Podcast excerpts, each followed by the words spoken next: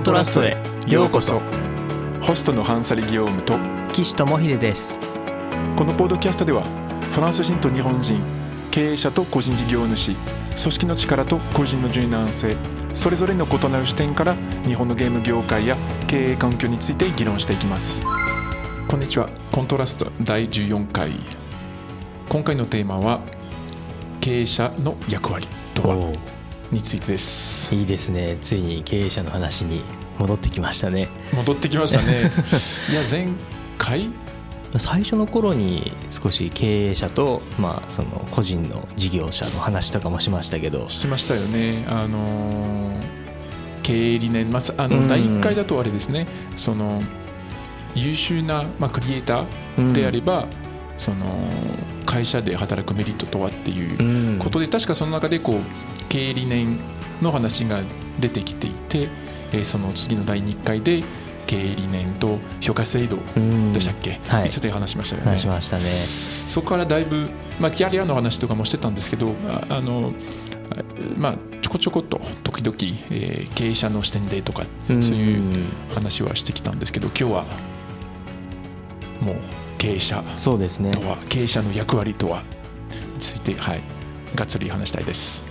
コントラストコントラストそう考えるとそもそも経営者って何なんだろうかっていうところからちょっと話してみたいなっていう気がしていて、ね、はい、経営者まあ経営者に限らず例えば創業者とか実業家とか経営陣とか、まあ、いろんなニュアンスを持った言葉がいっぱいあると思うんですよね。その中でも、まあ、経営者っていうのはどんなものだと思いますか？あのーそうですね。多分まあ経経営者ってまあ簡単に言えば経営をする人なんですけど、うん、あのそもそもその、まあ、経営って何っていうのはあるんですけどあのどどのポジションから経営者なのかっていうのがちょっと気になる。経営陣っていうのも言うんじゃないですか、ね、なんかトップマネージメントとかって言うんですけど、まあ、分かりやすく言うとこう社長とかだったらまあ経営者だよねって言うんですけど、でもじゃあ例えばあの僕の場合だとあの社長じゃなくてまあ、日本代表というんですが、まあ、カントリーマネージャーというんですけどあの社長ではないんですね。それでもじゃあ経営者なのか。そこあ、まあ、初めて聞く言葉なんですね。カントリーマネージャー。カントリーマネージャーですね。アンサリさんは自分の中では経営者なんですか？経営者じゃないんですか？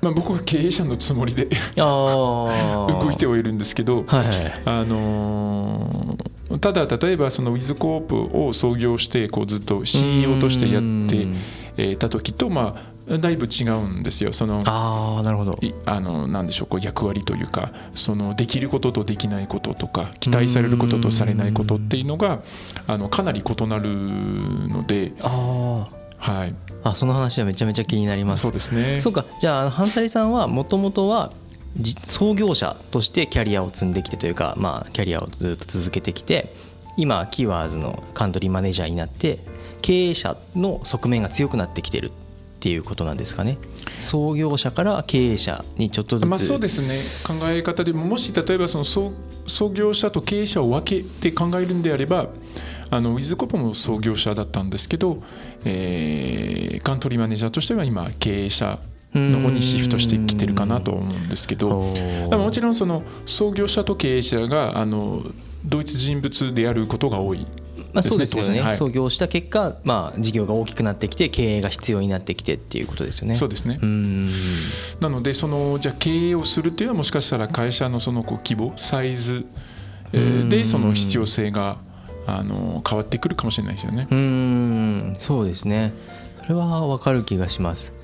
立ち上げた直後って経営をするというよりはやっぱり事業を軌道に乗っけるところとかビジネスを回すところとかその確立させるところにすごくエネルギーを使うから、ね、創業者ってそっちがメインになりがち経営っていうニュアンスはちょっと低いじゃないですか。うん、で成功していろいろ資本であったり人であったりいろいろリソースが増えてくると経営者っていう側面が強くなっていくのかも。っていうのはなんとなく感じます。すね、ありますね。まあもし例えばまあ、あんまり由来とかあの実は調べたことがないんですけどその言葉自体の。あの経営って、まあ、経理の経ですよね。営業の A なんですけどあの、まあ、それが何？経理をしながらこう営業するっていう意味なのかでもなんかこう、まあ、営むっていう意味なんですよね。うん。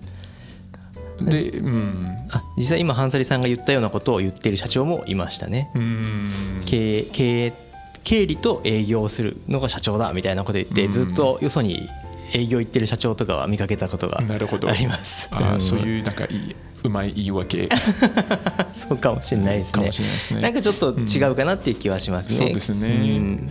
まあ僕はまあすごいこう、まあ、せ正解はないんですけどそのあたなんかこう分かりやすく創業者と経営者の、あのを分ける分けて考えるんであれば、うんあの創業者はその新たなこう正解うん。ビジネスな正解を見つけ出すこと、はい。まあ、事業の方程式みたいな感じなんですよね。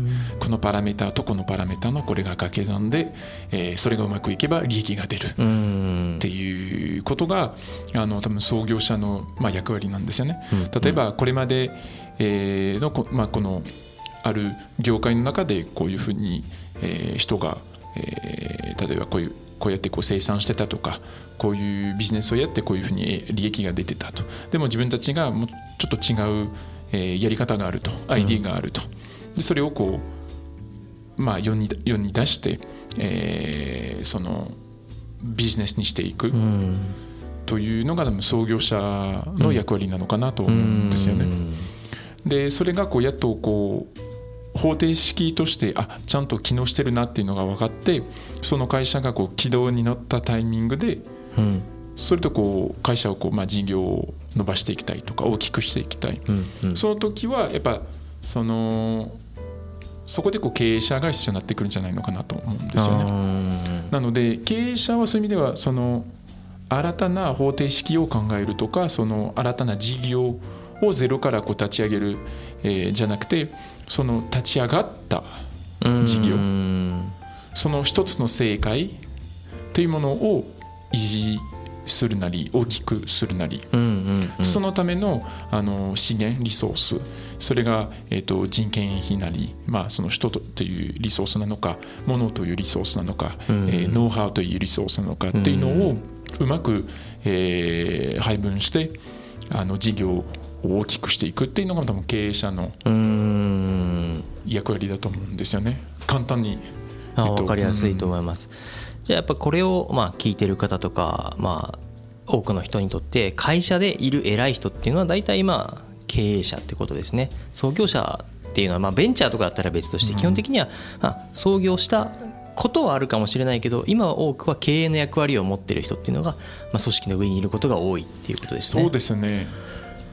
多いかなと思うんですよね。まあ、特にその例えば、まあ、今あの社長とか CEO とかの中であの起業したことがない人も結構いると思うんですよう。ん大手だと特にそうです。そうですよねあの大手の創業者って、まあ、当たり前ですけど少ないじゃないですか。うん そうですねなので、ほとんどの CEO はまあ成り上がりって言い方間違うんですけどそのやっぱこうそのキャリアを積んで、ん。え少しずつこうポジションをまあ上に行って。継承してますよね。前ね。先代から、まあ、その血のつながりがあるかどうかは別として前の創業者がいてその2代目とか3代目として立場を継承してますよね。っっていうことが多いのでそういう意味ではそうそうですね。経営者が多いかもしれないですね。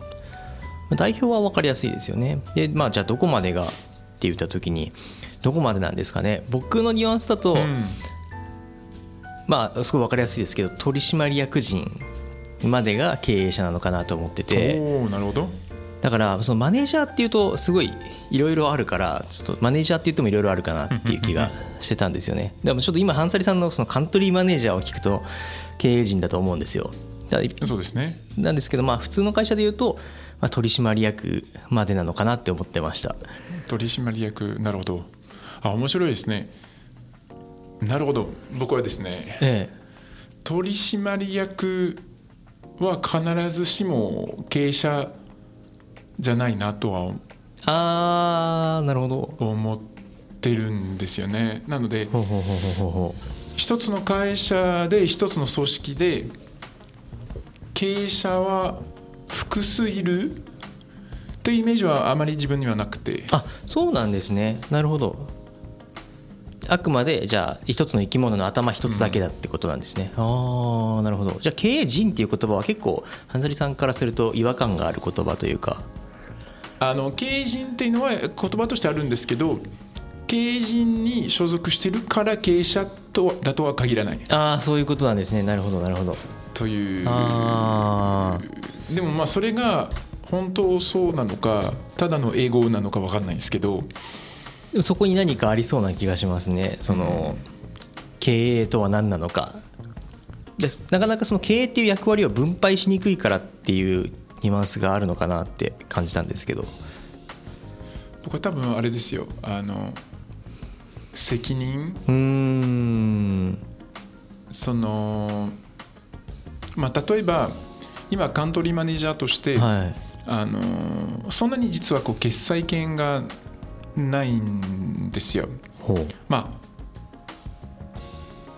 あある、うん、ありながらないっていうのがちょっとこうやっぱすごくまあキーワーズっていう会社はかなり大きい会社で、あの割とこう縦割りというかその事業とあのまあシェアドサービスというんですけどもシェアドサービスというのは IT とか人事とかファイナンスとかそのそれぞれの事業をえサポートするえファンクションですね。でそれぞれのあの部署っていうのが実はこうグローバルで縦割りなんですよ。要するに例えばえっと、一つの事業部、まあ、ロカライズっていう事業部があるんですけど翻訳するっていう事業部。その事業部がもちろんあの日本にもあのローカルなマネージャーがいるんですけどもその人の、えっと、上司っていうのはあのグローバルのロカライズのディレクターだったりするんですよ。なるほどなるほど。でそれがそれぞれの事業部でそうなっていてで IT もそうなんです。ここの IT のマネージャーが実はグローバルの IT マネージャーにレポーティングしてるんですね。面白いですねなので実際に僕にリポーティングする人っていうのは相当少なくて。はあえじゃあなんかその、まあ、プログラマーでもアーティストでもいいんですけどどこかまでレイヤーを上がっていくと日本で働いているのに自分の情緒が日本にいないケースっていうのがどこかであるんですね。おすごい面白いですね。あります。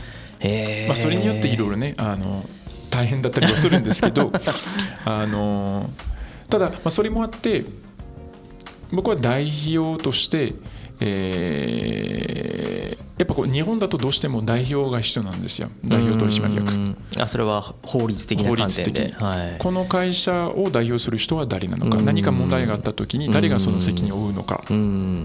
契約書をあの交わすときにやっぱ誰かの名前が必要なんです。そうですよね。それが僕です。なのでもし会社でこうトラブルがあって裁判に行かないといけないとなるとそれが僕です。それは一人だけなんですよ。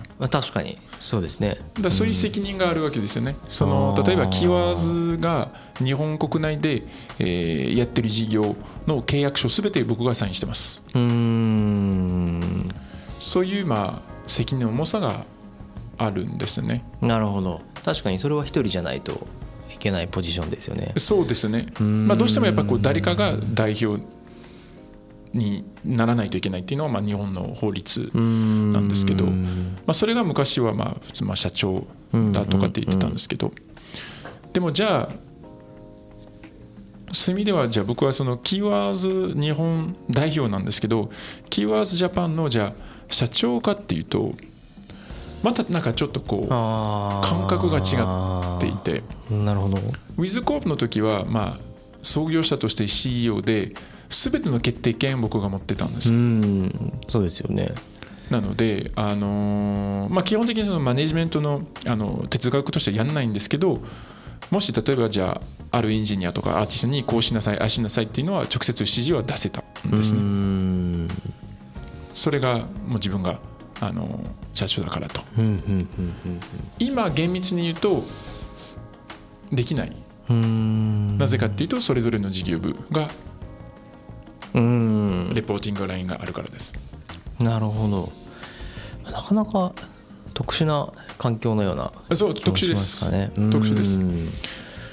なるほど。じゃあ、うん、責任者っていうニュアンスが強いのかなっていう。責任者ですね。そうそうそうそうそう。責任を負う立場にいる。うーん。経営者そこが悩ましいところなんですねさっきのそのうん経営者っていうか言わないかみたいなところとか、なるほど。経営者どこからが経営者なんですかね。やっぱ、ね話戻りますけど。どこから経営者ですね、うーん。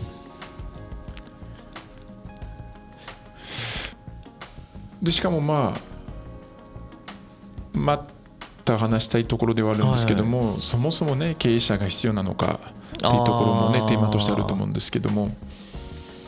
経営者が必要かどうかは、まあ多分また次の回で話すと思うんですけど個人的には必要だと思ってるんで多分話が盛り上がると思うので、まあ、そこは取っておきましょう。ちなみに岸さんはあのうん。経営者ってこうどんなイメージしてます？その役割というかその何をする人？そうですね、えっと、2つ表の面と裏の面があると思ってて。一つはやっぱ表の面は半ザリさんが言ったような立場長として必要な存在、まあ、法務的な問題とか、うん。まあ、なんだろう自然なあり方として会社にはやっぱ代表がいるっていう自然な前提があるんで、まあ、そういう椅子としてどうしても一つ必要なところっていうのと裏というかま本当の意味としては僕はリソースの配分をする人だと思っていて事業を成功させるために持っているものが、まあ、限られているものがあるので目的に向かってその持ってるものをどう使うのかを決める人が経営者だと個人的には思ってます。それが例えばうん。それに対して責任を持ってる人なのかえっ、とあじゃあちょっといやらしい質問をするはといぜひぜひ。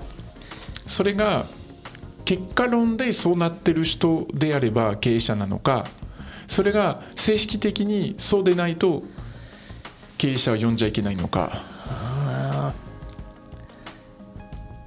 その質問を今考えてるんで ちょっとあのもともと持ってた考えではないんですけど僕はいやその役割としてその機能を果たしていれば経営者だと思っていてさっきその責任を持っているかどうかっていうところで言うと持ってなくても経営者なんじゃないのかって思ってしまうんですよね。ちょっとこれ難しいんですけど日本の会社の社長って言われてる人は経営者だと思ってて、まあ、ちゃんと機能してる社長は経営者だと思っていて、まあ、日々そのスタッフのコスト工数とか持ってる予算を分配して会社を経営してると思うんですよ。それは経営者だと思ってます。でも日本の社長が責任を持ってるかっていうとまたちょっと難しい話だと思っていて究極ど。資本主義社会においての責任を持ってるのは株主だと思ってるので個人的に、まあ、法的な追及を受けるかどうかとかはまたちょっと変わってくるんですけどうん。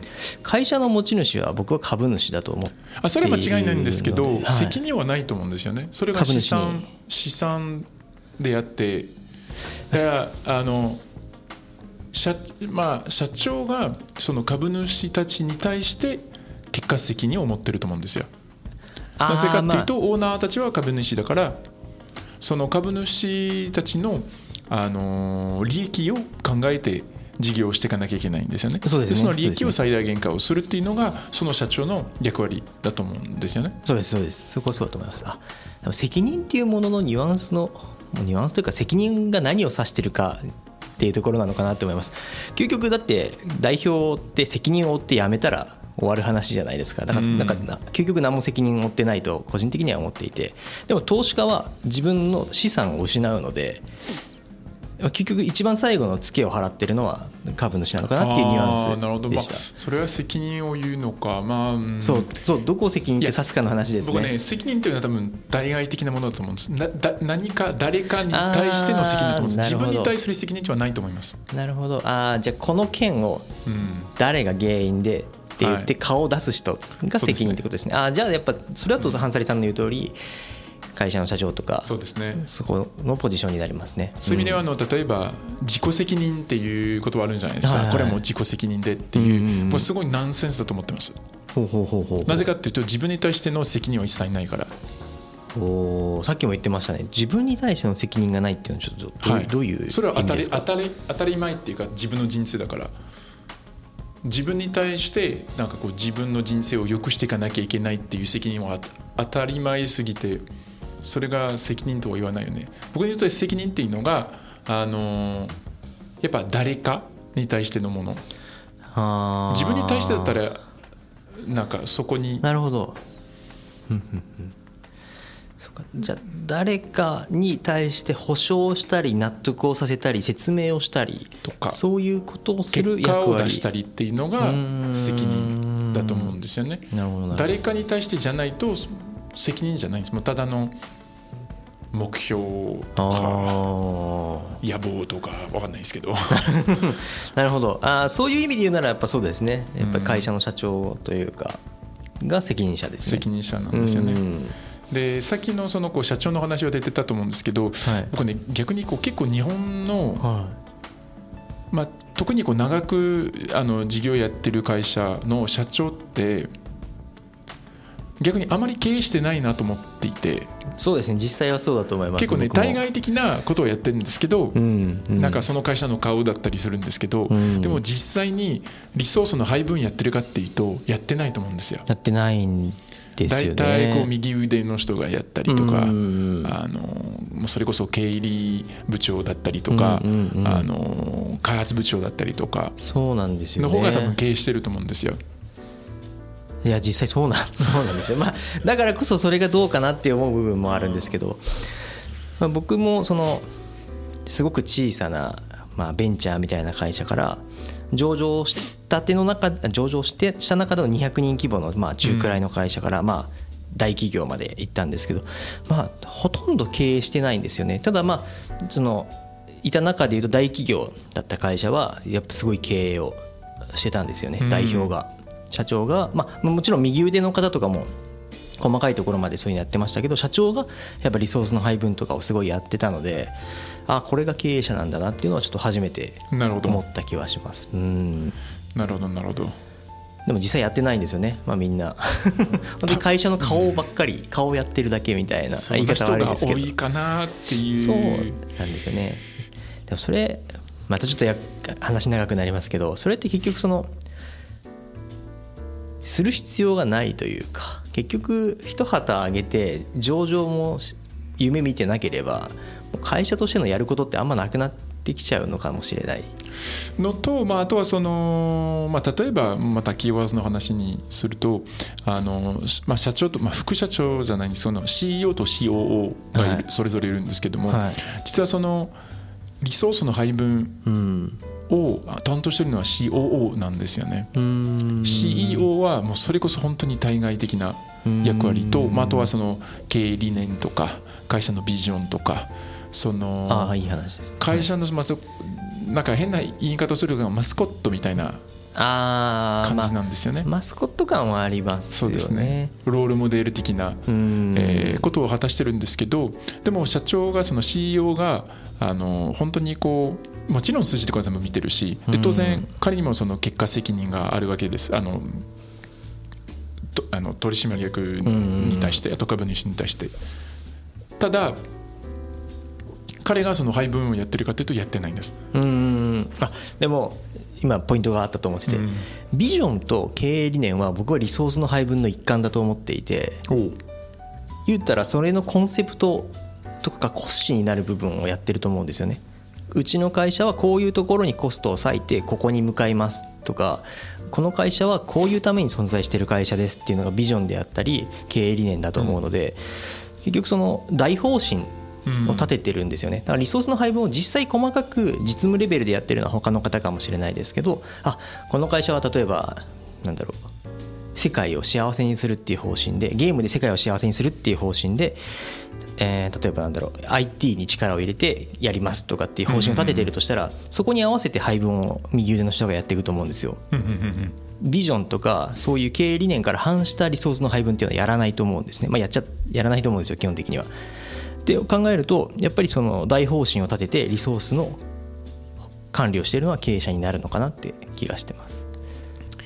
なるほど。まあどどこまでを含むかの話なんですけど。そうですよね、うん。まあ、あとはそれが同一人物である必要性があるかなんですよね。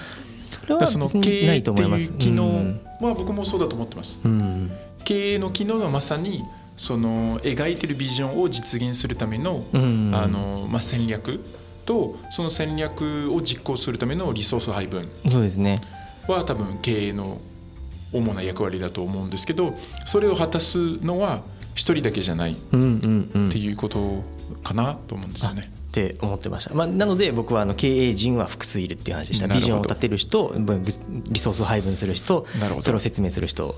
そうすると経営者はまあ複数。って思ってました。